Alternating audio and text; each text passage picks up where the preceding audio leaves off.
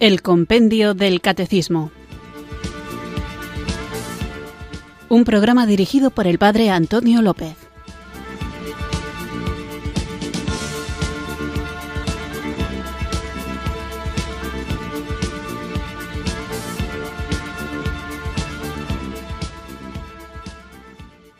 Muy buenas tardes, queridos oyentes de Radio María. Recibido un cariñoso saludo quienes sintonizáis una tarde más esta radio que cambia vidas, esta emisora de la Virgen, Radio María, para escuchar el programa El Compendio del Catecismo, nuestro espacio diario de la emisora de la Virgen en el que tratamos de conocer la fe que queremos vivir, compartir y defender. Hasta ahora estamos hablando de las virtudes dentro del contexto de la vida en Cristo. No hay que olvidar que nuestra vocación como hijos de Dios, como cristianos, como miembros del cuerpo de Cristo, es alcanzar la bienaventuranza eterna y hemos visto cómo todo lo que hacemos nos acerca a Dios y es lo que tenemos que procurar o nos aleja de Él y es lo que debemos evitar.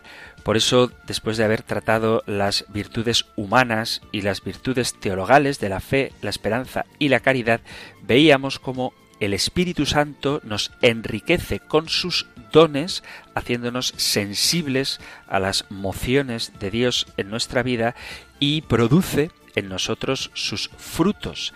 La verdadera prueba de nuestra conversión no es tanto la elocuencia de nuestras palabras, ni siquiera la capacidad de hacer milagros, sino que se produzcan en nosotros esas perfecciones que plasma en nosotros el Espíritu Santo y son los frutos. Caridad, gozo, paz, paciencia, longanimidad, bondad, benignidad, mansedumbre, fidelidad, modestia y dominio de sí. Esto es lo que veíamos en el programa anterior. Y después de haber hablado de las virtudes teologales y de las virtudes humanas, y después de haber hablado de los frutos y los dones del Espíritu Santo, comenzamos hoy con un nuevo apartado que creo que es también muy importante comprender y se trata de la realidad del pecado. Ya hablamos del pecado en la primera sección del compendio del catecismo cuando hablábamos del pecado original y en otras muchas preguntas salía a colación la realidad del pecado. Serían tantas que no me atrevo ahora a enumerarlas, pero desde el punto primero del compendio del catecismo, que es importante porque nos da la razón de ser de nuestra vida cristiana, se menciona al pecado. Os leo la primera pregunta del compendio del catecismo para que veáis que ya en ella aparece esta realidad. La primera pregunta es ¿cuál es el designio de Dios para el hombre? Y dice Dios infinitamente perfecto y bienaventurado en sí mismo, en un designio de pura bondad, ha creado libremente al hombre para hacerle partícipe de su vida bienaventurada. En la plenitud de los tiempos, Dios Padre envió a su Hijo como Redentor y Salvador de los hombres caídos en el pecado, convocándolos en su iglesia y haciéndolos hijos suyos de adopción por obra del Espíritu Santo y herederos de su bienaventuranza. El fin de la moral es, por lo tanto, la bienaventuranza eterna y lo que nos impide alcanzar esta bienaventuranza eterna es el pecado. Por eso es necesario que entendamos bien lo que es el pecado, no solo en un sentido teológico, que es muy importante, por supuesto, sino también en un sentido práctico, en un sentido moral. ¿Qué es el pecado? ¿Cuáles son sus consecuencias? ¿Qué diferencias hay entre unos pecados y otros? ¿Cómo se distinguen los pecados en cuanto a la gravedad, que es un pecado mortal y un pecado venial? ¿Cómo prolifera en nosotros el pecado?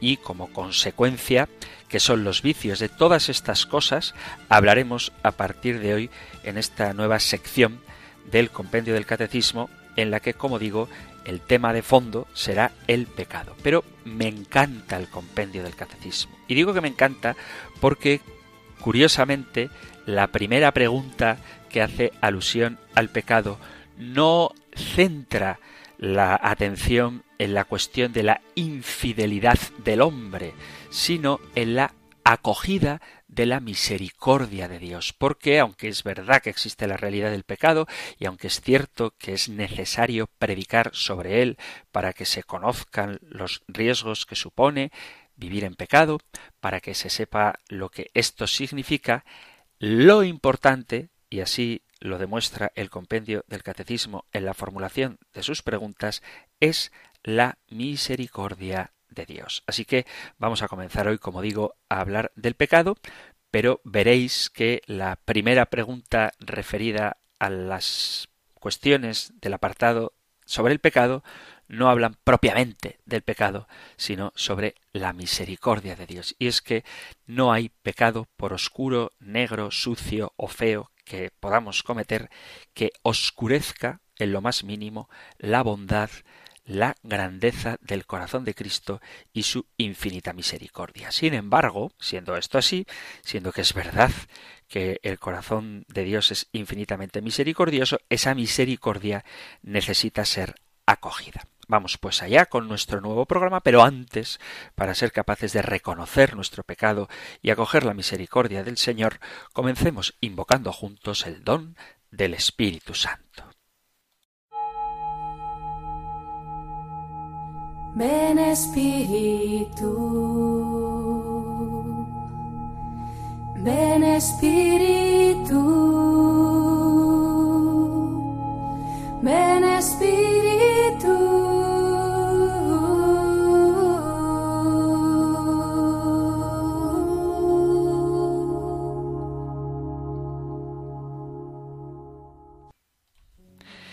Ilumíname, Señor, con tu luz y disipa las tinieblas que me envuelven. Muéstrame los pecados que hay en mi corazón, y así no te ofenderé más.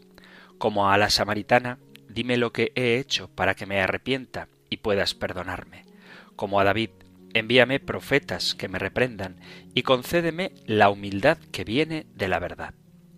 Haz que vea la viga que hay en mi ojo, para que no juzgue la paja en el de mi prójimo abrázame con misericordia, no sea que la vista de mis pecados me lleve a la desesperanza. Rompe las cadenas de mis malos hábitos, que me tienen prisionero en Egipto, lejos de ti. Dame el deseo de no ofenderte nunca, ni siquiera en lo más pequeño, ni siquiera por un instante. Amén.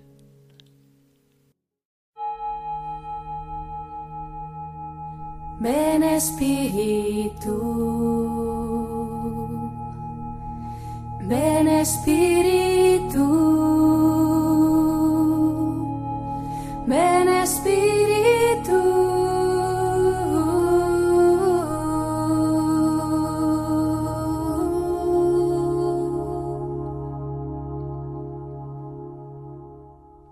Como os decía, el compendio del catecismo, con una extraordinaria pedagogía, comienza hablando del pecado, pero no teniendo al pecado como protagonista, sino teniendo como centro porque ese es el centro de nuestra vida cristiana, la misericordia de Dios. Así que en esta primera pregunta dedicada al pecado vamos a ver cómo se acoge la misericordia de Dios. Este tema lo tenéis en el punto 1846 a 1848 y 1870 del Catecismo Mayor. Nosotros escuchamos ahora la pregunta 391 del compendio del Catecismo.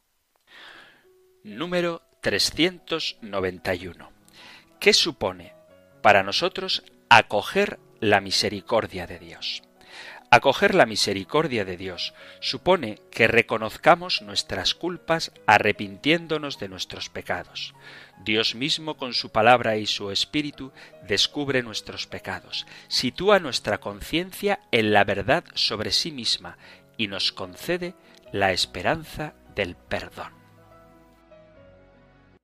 Una de las constantes de nuestro Papa Francisco es la centralidad de la misericordia, porque es una de las constantes de la fe de la Iglesia Católica. De hecho, en el año 2015, el Papa Francisco convocó un jubileo extraordinario de la misericordia y os aconsejo, si queréis profundizar en este precioso tema, que leáis un libro entrevista que le hicieron al Papa Francisco, cuyo título es precisamente El nombre de Dios es misericordia. Es un libro entrevista que le hicieron al Papa Francisco en el año 2016, donde el Santo Padre se sirve de sus recuerdos de juventud y de su experiencia pastoral para explicar las razones que le llevaron a convocar el año de la misericordia. ¿Cómo define el Papa la misericordia? Dice él. Etimológicamente, misericordia significa abrir el corazón al miserable y enseguida vamos al Señor. Misericordia es la actitud divina que abraza, es la entrega de Dios que acoge, que se presta a perdonar.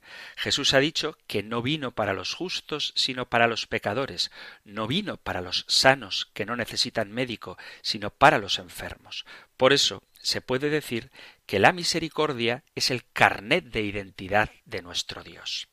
Luego le preguntan al Papa por qué hay tanta necesidad de misericordia hoy en día, y él responde porque es una humanidad herida, una humanidad que arrastra heridas profundas, no sabe cómo curarlas o cree que no es posible curarlas. Y no se trata tan solo de las enfermedades sociales y de las personas heridas por la pobreza, por la exclusión social, por las muchas esclavitudes del tercer milenio.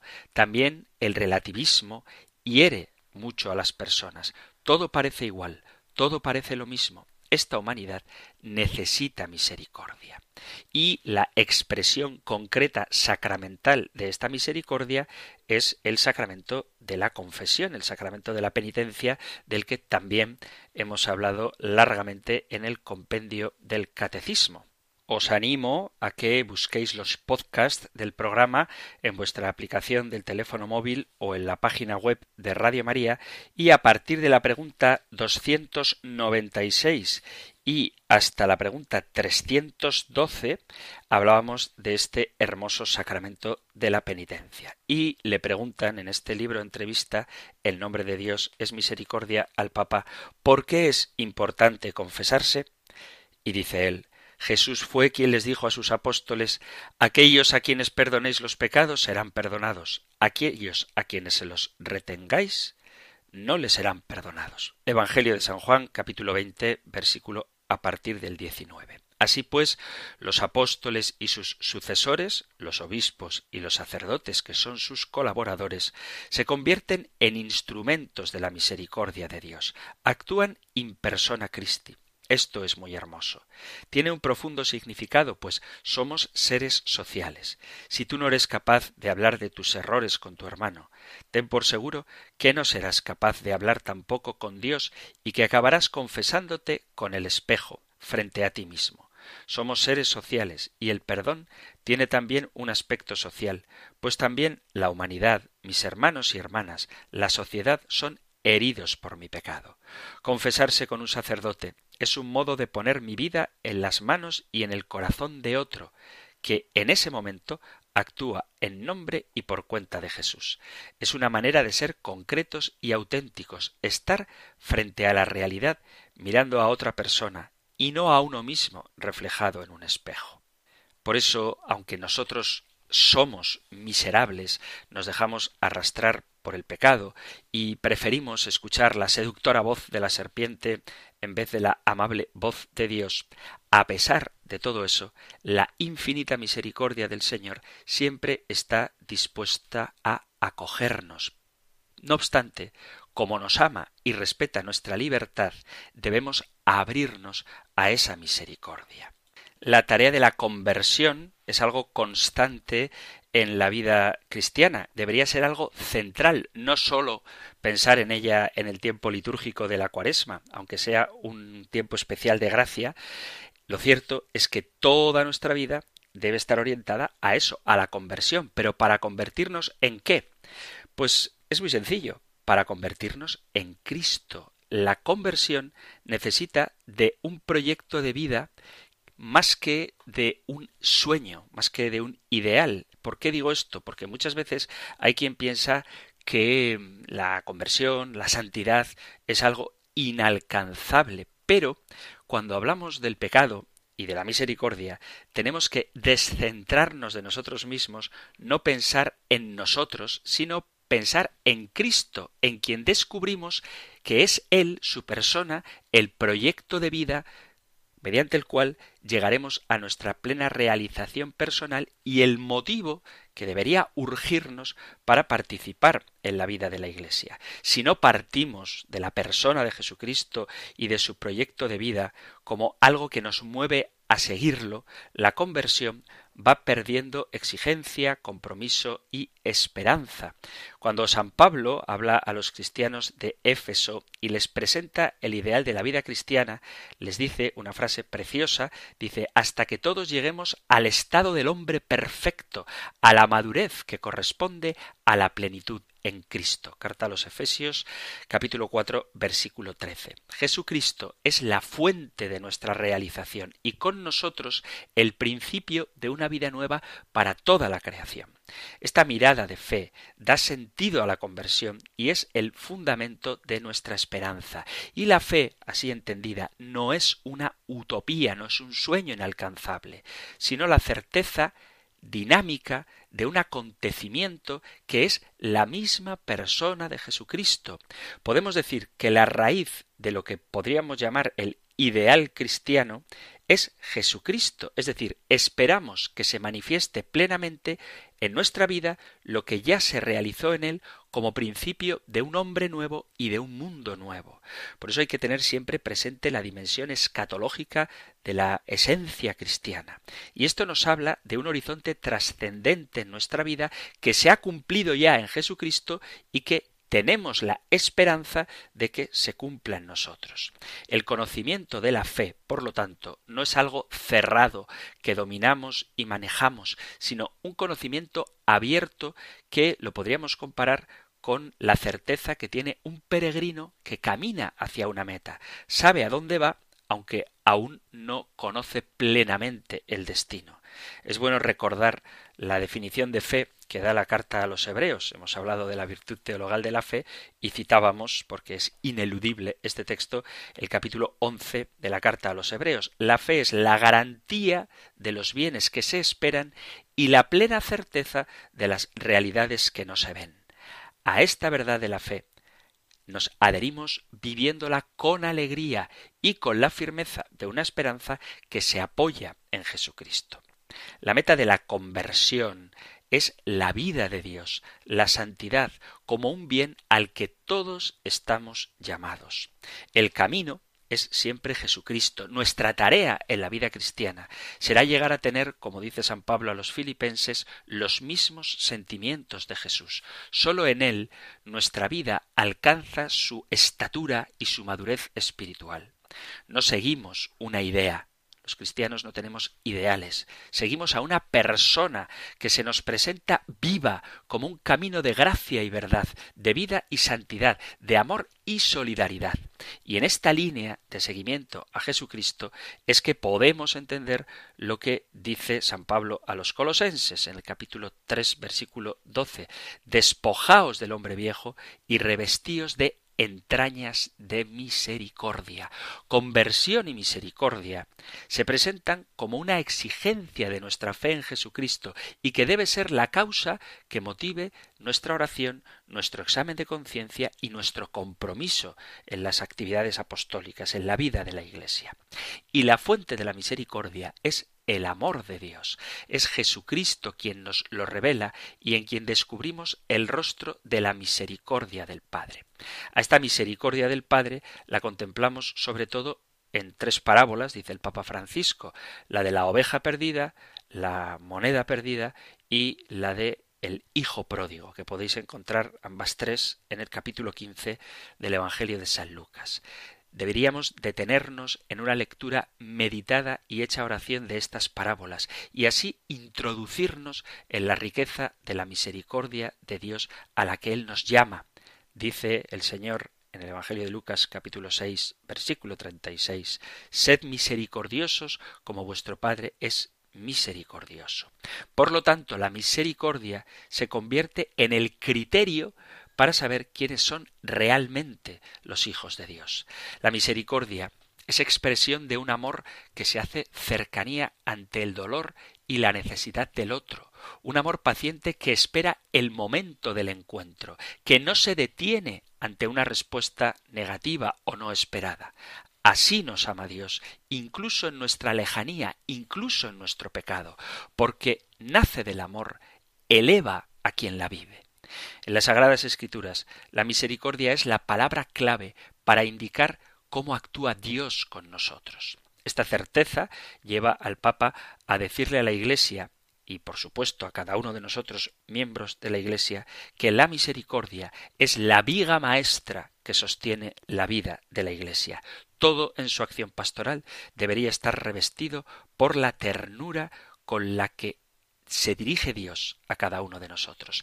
Nada en el anuncio de la Iglesia ni en el testimonio de cada uno de los cristianos puede carecer de misericordia.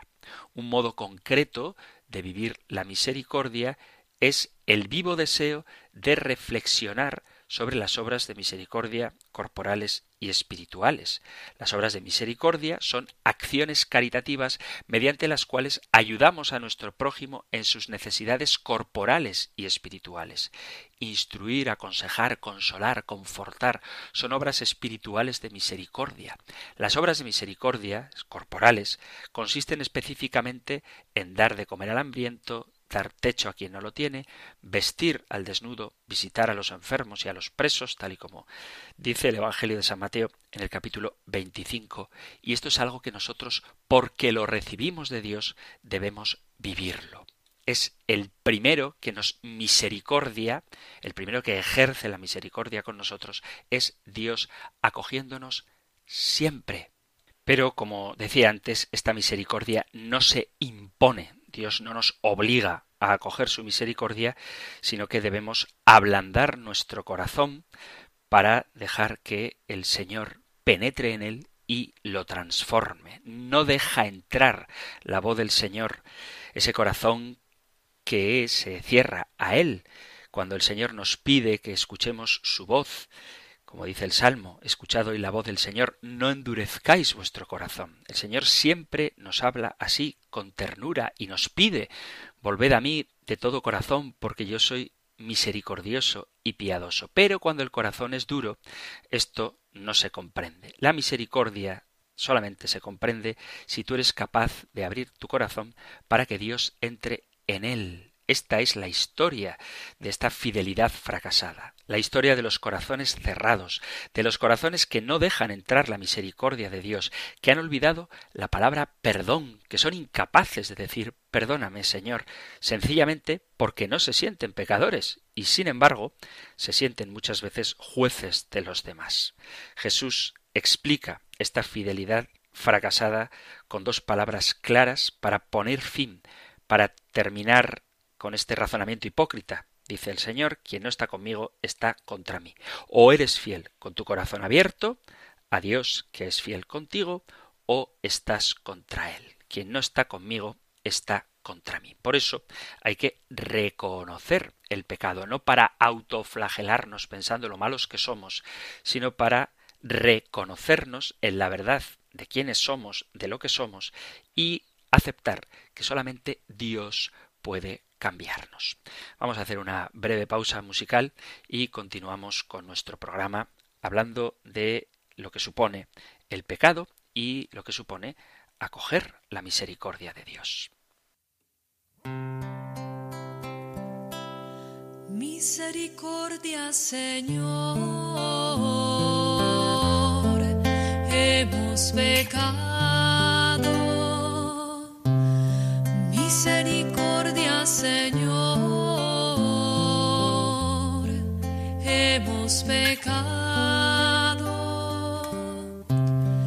Misericordia, Dios mío, por tu bondad, por tu inmensa compasión, borra mi culpa, lava del todo mi delito limpia mi pecado. Misericordia, Señor, pecado, pues yo reconozco mi culpa, tengo siempre presente mi pecado contra ti, contra ti solo pequé, cometí la maldad que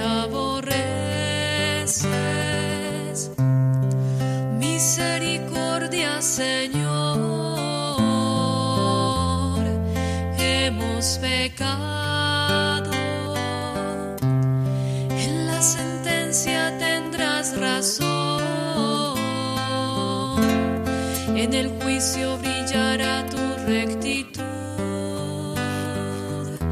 Mira que en la culpa nací. Pecador me concibió mi madre. Misericordia, Señor, hemos pecado.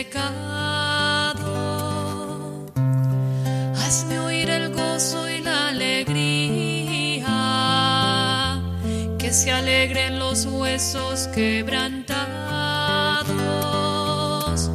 Aparta de mi pecado tu vista,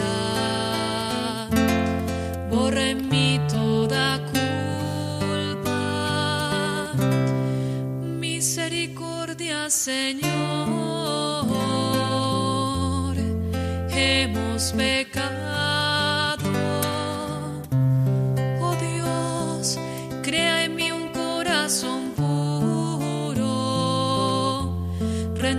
Por dentro con espíritu firme.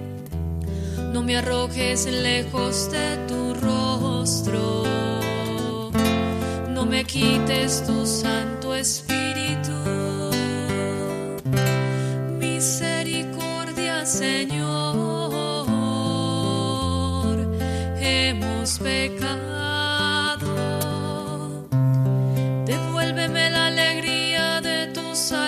Salvación. Afiánzame con espíritu generoso. Enseñaré a los malvados tus caminos. Los pecadores volverán a ti.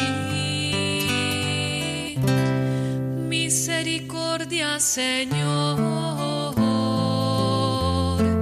hemos pecado.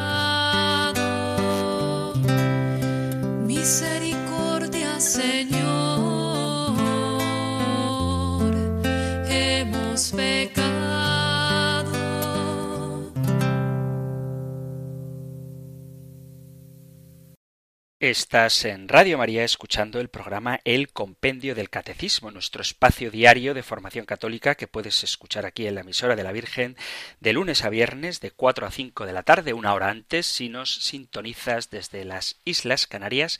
Y hoy comenzábamos una sección sobre el pecado, cuya primera pregunta de esta sección, la pregunta 391 del Compendio del Catecismo, nos plantea qué supone para nosotros acoger la misericordia de Dios. La Iglesia nos exhorta siempre a la conversión con esas mismas palabras que usa Jesús al inicio del Evangelio de San Marcos, capítulo 1, versículo 15, conviértete y cree en el Evangelio. El misterio de la redención de Cristo pone de relieve que el amor de Dios es más fuerte que nuestro pecado, y el sacramento de la reconciliación es uno de esos momentos en los que de modo más evidente esta eficacia redentora de Cristo se hace personal y actual en la vida de cada uno de nosotros.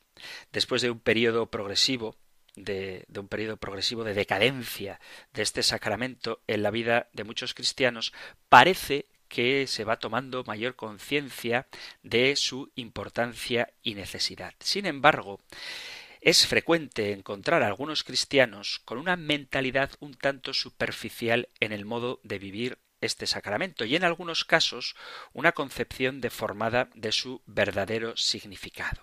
Sin llegar al escepticismo o a una postura de abierto rechazo al sacramento de la penitencia, pueden darse diversas formas de rutina o de indiferencia, postergando frecuentemente esta práctica sacramental por respeto humano o por pereza, llegando incluso a abandonarla por periodos largos. Estas manifestaciones se deben principalmente a la pérdida del verdadero sentido del pecado. La gente no se confiesa porque no se siente pecadora o porque falta experiencia personal del amor y de la misericordia de Dios en la propia vida. Hay que entender que el pecado no es solamente la transgresión de un precepto divino o la cerrazón ante los reclamos de la conciencia. Pecar, y esta es una sencilla y buena definición, es fallar al amor de Dios.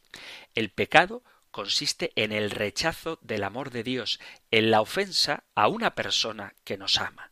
Como dice el Miserere, el Salmo 51, lo acabamos de escuchar, una versión cantada, dice contra ti, contra ti solo pequé, cometí la maldad que aborreces el pecado de desobediencia de los ángeles y de nuestros primeros padres nació cuando empezaron a sospechar, a dudar del amor de Dios. Fue entonces cuando la inocente desnudez del inicio se transformó en vergüenza y en temor de que Dios pudiese descubrirles tal y como eran. Y el Creador, garante de su felicidad, comenzó desde ese momento a ser visto como una amenaza. El relato del pecado original lo podéis leer en el capítulo 3 del Génesis. Todo pecado, cualquiera que sea su género o calificación moral, es en el fondo un acto de desobediencia y por tanto de desconfianza de la bondad de Dios. Entre los diversos pecados que podemos encontrar en nuestro pasado, descubriremos como una constante esa voluntad de preferirnos a nosotros mismos en lugar de Dios, de construir nuestra vida sin Dios o al margen de Él, de anteponer nuestros bienes e intereses personales a su voluntad, de ver y juzgar las cosas según nuestros criterios egoístas, pero no según Dios. Sólo cuando se comprende el pecado en su verdadero significado se puede valorar y entender mejor el sentido y la importancia de las normas y preceptos en nuestra vida. La ley de Dios no es una limitación de la libertad humana, sino una ayuda que protege y que hace posible que quien camina en la verdad sea plenamente libre, porque, como dice Jesús en el Evangelio de San Juan capítulo 8 versículo 32, la verdad os hará libres. El cristiano, guiado por su razón, iluminada por la fe, descubre detrás de una determinada norma de los mandamientos o de un mandamiento de la Iglesia la expresión concreta de la voluntad de Dios que, como buen padre, busca lo mejor para sus hijos. Cada una de las normas custodia una serie de valores y de bienes profundamente humanos. En cada una resuena el eco de una llamada de Dios a seguirle. Se fija una señal que delimita el camino de la felicidad y la realización del propio destino. La vida moral del cristiano no es por tanto la sumisión ciega a un conjunto de leyes, sino la adhesión de la propia voluntad al querer de Dios como respuesta personal del amor que le tenemos. Dice Jesús, si me amáis, si me amáis, el centro es el amor, si me amáis, guardaréis mis mandamientos. Evangelio de San Juan, capítulo 14, versículo 15. De esta consideración se desprende la grave obligación moral de un trabajo serio de comprensión y profundización en las verdades de fe cristiana y en sus exigencias morales, que sólo se lograrán con el estudio, la reflexión y la oración constante. Sólo entonces podremos decir, como el Salmo 118, Hazme entender para guardar tu ley y observarla de todo corazón, y me deleitaré en tus mandamientos que amo mucho. El amor, por tanto, representa la motivación fundamental que simplifica la ley y los profetas, y la única fuerza que suaviza la carga y hace dulce y suave el yugo del seguimiento a Jesucristo. Qué poco nos duele el pecado. Con cuánta facilidad vendemos nuestra primogenitura de hijos de Dios al primer pastor que se cruza en nuestro camino. ¿Creemos de verdad en la vida eterna? Nos duelen mucho las ofensas que los demás nos hacen, pero nos importa muy poco el dolor que infligimos al corazón de Cristo con nuestro comportamiento. Cuidamos bastante nuestra imagen ante los hombres y olvidamos fácilmente esa otra imagen de Dios que llevamos esculpida en nuestro ser. Buscamos salvar las apariencias, pero nos esforzamos poco por salvar la propia alma y por construir nuestra vida ante aquel que nos examinará sobre el amor en el día de nuestra muerte. Lamentablemente, para muchos, el pecado no supone una gran desgracia ni un grave problema, como podría serlo, quizá, la pérdida de la posición social o un fracaso económico. La mentalidad del mundo materialista y hedonista se filtra también en la vida del cristiano casi sin darnos cuenta y va cambiando poco a poco nuestra jerarquía de valores. Nos preocupan mucho los problemas materiales, y está bien que así sea, el hambre, la pobreza, las injusticias sociales, la ecología, y con facilidad nos solidarizamos para remediarlos, y repito, esto es algo bueno, pero, y esto no es tan bueno, pocas veces prestamos la misma atención y nos movilizamos con la misma premura para socorrer a los demás en sus problemas espirituales y morales, que son la causa de la verdadera miseria del hombre. El mundo ahoga nuestra sed de trascendencia en el horizonte de lo inmediato y nos impide recibir el amor de Dios que vale más que la vida. Contemplar el rostro de Cristo. Esta es la consigna que deberíamos tener siempre. Fijar la mirada en el rostro del Señor significa dejarse cautivar por la belleza irresistible de su amor y de su misericordia. Contemplar a Cristo, buen samaritano, que se agacha hasta el abismo de nuestra miseria para levantarnos de nuestro pecado, que limpia y venda nuestras heridas, que se da totalmente sin pedirnos nada a cambio.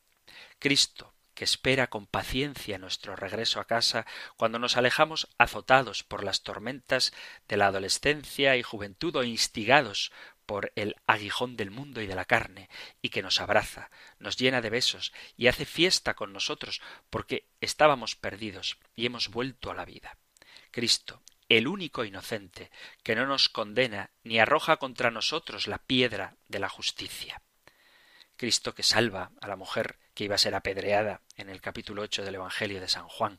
Cristo que vuelve a mirarnos con amor como el primer día de nuestra llamada y que sigue confiando en cada uno de nosotros a pesar de que el canto del gallo haya roto nuestra confianza. Él sigue a nuestro lado. Es maravilloso, es emocionante contemplar este amor y misericordia de Dios sobre cada uno de nosotros. Su sola experiencia, y esto es lo que muchas veces falta, es suficiente para cambiar nuestra vida para siempre. El amor de Dios nos confunde, nos cuesta pensar que Dios pueda amarnos sin límite y para siempre, que su perdón nos llegue puro y fresco, aunque sí sepamos lo que hacemos, que nos siga perdonando incluso si nosotros no perdonamos a los que nos ofenden. Él no nos trata como merecemos. Su amor no es como el nuestro, limitado, voluble, interesado. Él perdona todo y para siempre. Él nos conoce perfectamente, y aunque cometamos el peor de los pecados, nunca se avergonzará de nosotros. Así es Dios. Aunque pequemos, somos tuyos, porque conocemos tu poder, dice el libro de la sabiduría. Incluso en el pecado, seguimos siendo sus hijos y podemos acudir a Él como Padre. Solo quien ha contemplado y meditado, quien ha experimentado personalmente este amor y misericordia de Dios, es capaz de vivir en permanente paz, de levantarse siempre sin desalentarse, de tratar a los demás con el mismo amor, la misma comprensión y paciencia con la que Dios le ha tratado. Solo quien vive reconciliado con Dios puede reconciliarse consigo mismo y con los demás. Y para el cristiano, el sacramento del perdón es el camino ordinario para obtener el perdón y la remisión de los pecados graves cometidos después del bautismo.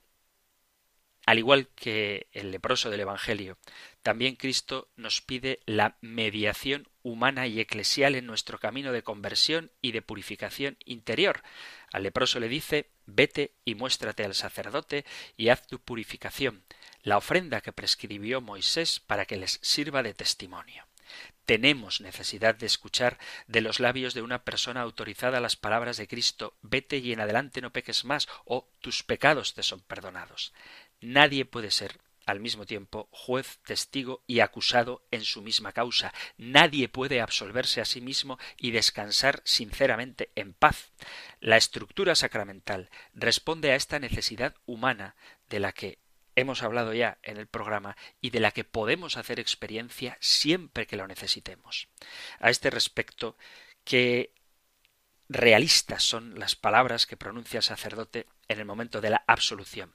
Dios Padre de misericordia, que ha reconciliado consigo por la muerte y resurrección de su Hijo, y ha infundido el Espíritu Santo para la remisión de los pecados, te conceda, por el ministerio de la Iglesia, el perdón y la paz. Y en este momento, cuando el perdón de Dios borra realmente nuestro pecado, deja éste de existir para él porque su misericordia hace que del corazón sanado brote la verdadera paz que el mundo no puede dar, porque no le pertenece, ya que la paz que da el Señor no es como la paz del mundo. Y la paz que nace del perdón sacramental es fuente de serenidad y equilibrio incluso emocional y psicológico. ¿Cuántas personas hay que han consumido su fortuna o su tiempo, sus energías, su salud, buscando en los astros o en las cartas la respuesta a sus problemas, recurriendo a sofisticadas técnicas médicas o de introspección psicológica que bajo una apariencia científica han explotado la debilidad de esas personas, dejándolas más vacías que al principio, incluso muchas veces más arruinadas. No mediando un caso patológico o un problema estructural de la personalidad, la verdad de nosotros mismos y la solución a nuestros problemas la encontraremos únicamente en la fuerza curativa que emana de Cristo cuando te dejas tocar con fe y amor por él. La psicología, las ciencias humanas, pueden apoyar y acompañar este proceso de conversión interior, sobre todo ante problemas especialmente complejos o ante casos de personalidades frágiles, pero nunca podrán sustituir ni mucho menos pretender dar una respuesta a aquello que únicamente puede solucionar el poder de Dios, porque sólo Él puede perdonar pecados. Por eso el centro de la Iglesia cuando habla del pecado no es el acto malo en sí mismo, sino el perdón infinito de Dios cuando se medita sobre el pecado. Es para que nos dejemos transformar en nuestras vidas por la acción del Espíritu, que su amor y su misericordia han de ser el objeto permanente de la contemplación y del diálogo de la Iglesia, que no nos cansemos de pedir todos los días la gracia sublime del conocimiento y de la experiencia personal de este amor. Hay que cultivar en el corazón la memoria de la infinita misericordia de Dios ante nuestras faltas y pecados, y nos daremos cuenta de que siempre habrá más motivos para dar gracias que para pedir perdón. La misericordia representa ese trato compasivo que se da a una persona más allá de sus méritos, porque Cristo lo ha hecho con nosotros. El Padre Celestial conoce nuestras debilidades y pecados y nos muestra misericordia al perdonar nuestros pecados y ayudarnos a regresar para vivir en su presencia. Pero para esto necesitamos reconocer nuestro pecado. La compasión de Dios puede parecer contradictoria a la ley de la justicia, la cual requiere que no se permita nada impuro en la presencia de Dios. No obstante, la expiación de Jesucristo permite que Dios sea un Dios perfecto, justo y misericordioso. Dios, en su infinita misericordia, satisfizo las demandas de la justicia al ponerse en nuestro lugar y cargar él, acoger las consecuencias de nuestro pecado. Y gracias a este acto de pura misericordia, Él puede aplicar su misericordia para que no suframos nosotros lo que deberíamos, porque ya Cristo ha cargado con ellos. Por eso, si tú no te sientes pecador, no puedes acoger la bondad que Dios te ofrece. Dice el Papa Francisco que confesarnos pecadores es como un dardo punzante para nuestro orgullo, ya que muchos son los que de alguna manera piensan que no necesitan de la confesión de los pecados o ni siquiera de la sanación de Dios. Cuando uno se confiesa pecador, comienza a sentir cómo el corazón se le abre a muchas bendiciones que Dios quiere darnos, ya que debemos recordar que el poder de Dios se manifiesta en la debilidad y es en esta humildad de reconocerse frágiles y pecadores que podemos experimentar la gracia de Dios en su plenitud dentro de nosotros. Solo si nuestros corazones están abiertos y nos reconocemos como pecadores, podemos recibir la misericordia de Dios. En el profeta Jeremías podemos leer Jeremías capítulo 7 versículo 23. Lo que les mandé fue esto otro Escuchad mi voz, y yo seré vuestro Dios, y vosotros seréis mi pueblo, y seguiréis todo camino que yo os mandare para que os vaya bien. Mas ellos no escucharon ni prestaron el oído, sino que procedieron en sus consejos según la pertinancia de su mal corazón, y se pusieron de espaldas, que no de cara. Desde la fecha en que salieron vuestros padres del país de Egipto hasta el día de hoy, os envié a todos mis siervos los profetas, cada día puntualmente, pero no me escucharon ni aplicaron el oído, sino que, atiesando la cerviz, hicieron peor que sus padres. Entonces dirás, esta es la nación que no ha escuchado la voz de Yahvé su Dios, ni ha querido aprender. Ha perecido la lealtad, ha desaparecido de su boca.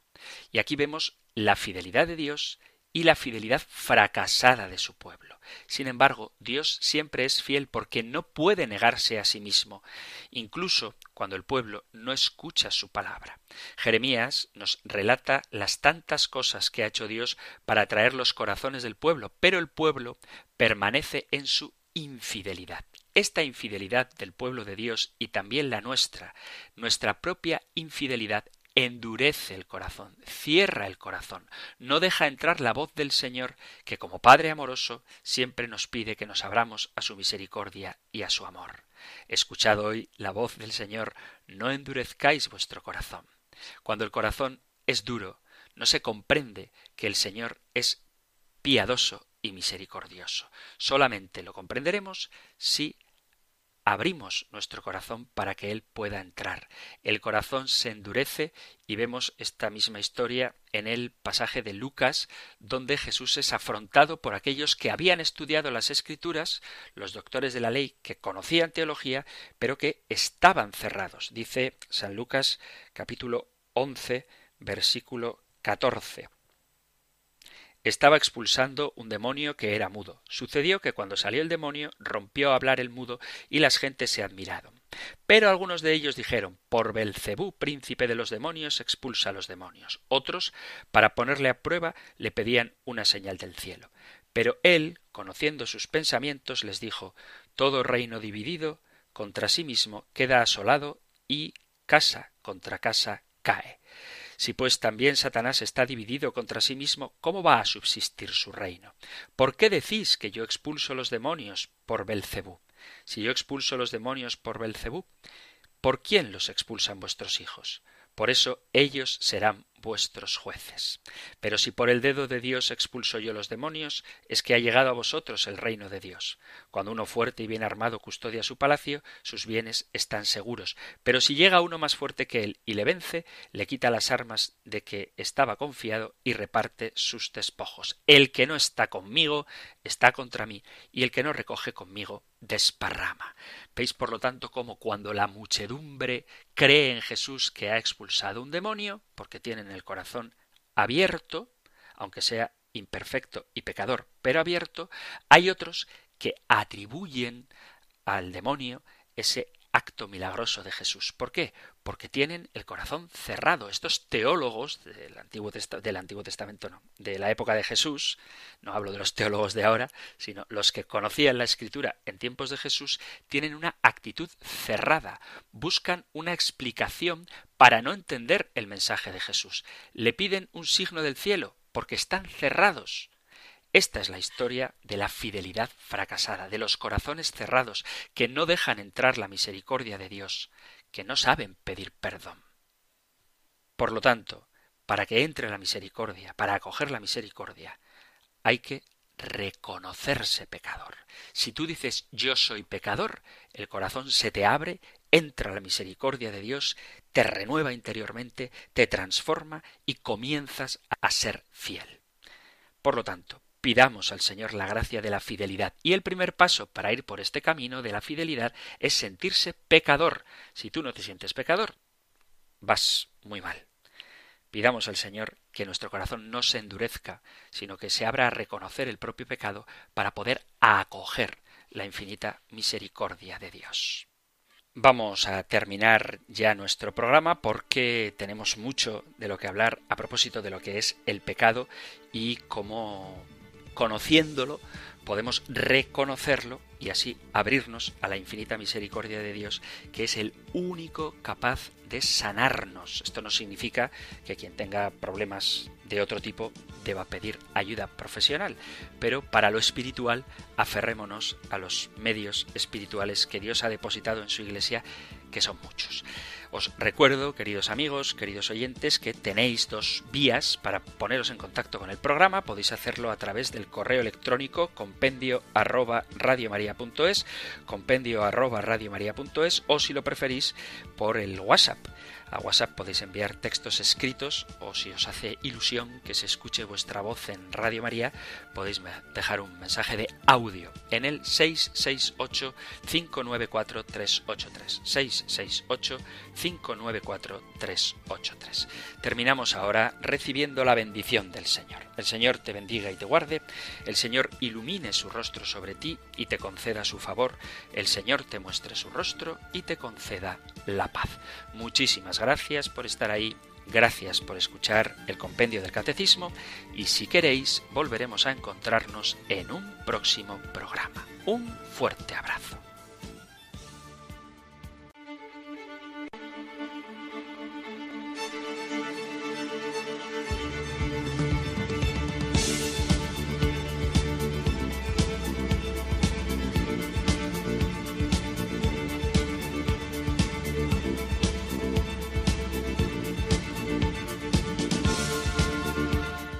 El Compendio del Catecismo. Un programa dirigido por el Padre Antonio López.